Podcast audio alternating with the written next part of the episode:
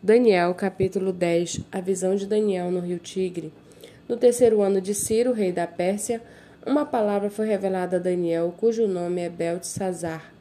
A palavra era verdadeira e envolvia grande conflito. Ele entendeu a palavra e teve entendimento da visão.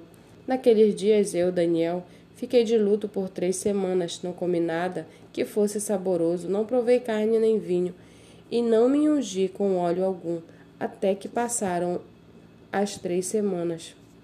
No dia 24 do primeiro mês, estando eu na margem do grande rio Tigre, levantei os olhos e vi um homem vestido de linho com um cinto de ouro puro de ufaz na cintura. O seu corpo era como berilo, o seu rosto parecia um relâmpago, os seus olhos eram como tochas de fogo, os seus braços e os seus pés brilhavam como bronze polido, e a, sua, e a voz das suas palavras eram como o barulho de uma multidão. Só eu, Daniel, tive aquela visão.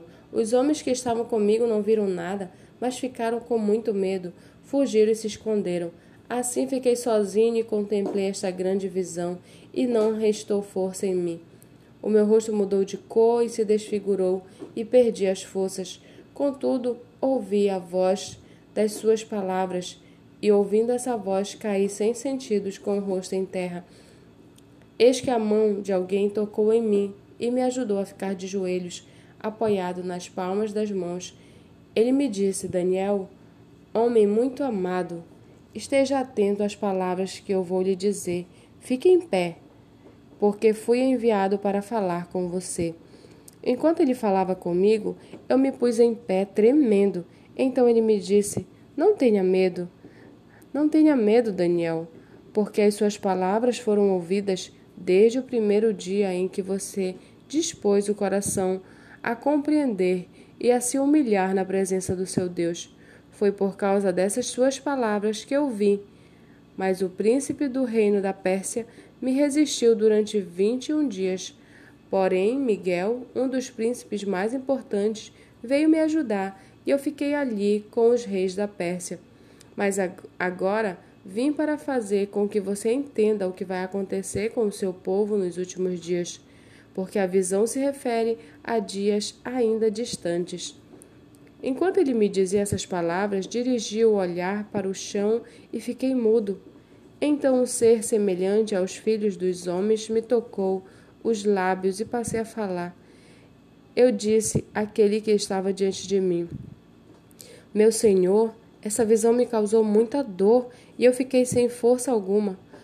Como pode este seu servo falar com o meu senhor? Porque, quanto a mim, não me resta mais nenhuma força e quase não posso respirar.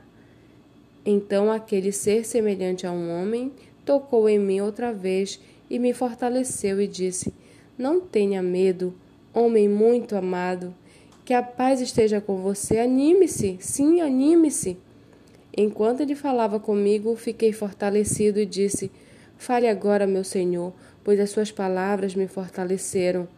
E ele disse: Você sabe por que eu vim? Agora voltarei a lutar contra o príncipe da Pérsia quando eu sair. Eis que virá o príncipe da Grécia. Mas eu direi a você o que está expresso no livro da verdade. E na minha luta contra eles não há ninguém que esteja ao meu lado, a não ser Miguel, o príncipe de vocês.